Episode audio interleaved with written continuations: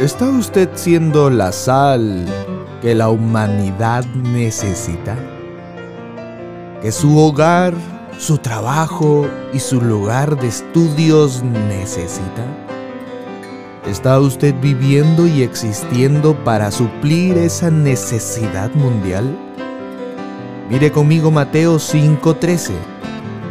Vosotros sois la sal de la tierra. Pero si la sal se desvaneciere, ¿con qué será salada? No sirve más para nada, sino para ser echada fuera y hollada por los hombres. Dios dice que nosotros, que usted como creyente existe como sal de la humanidad, como una sustancia que el mundo necesita, pero que si uno siendo sal no vive y no existe cumpliendo lo que es, ha dejado de ser útil.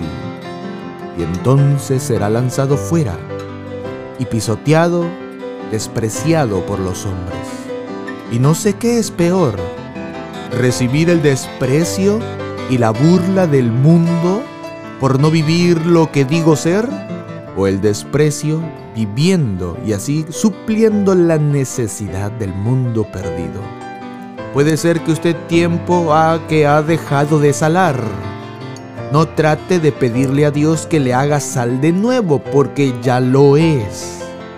Sino después de haber pedido perdón al Señor, empezar a existir, vivir lo que soy y ser la sal en todo lugar donde voy y en donde estoy, sea la sal de la humanidad. La humanidad necesita esa sal llevando así donde usted esté el Evangelio de salvación.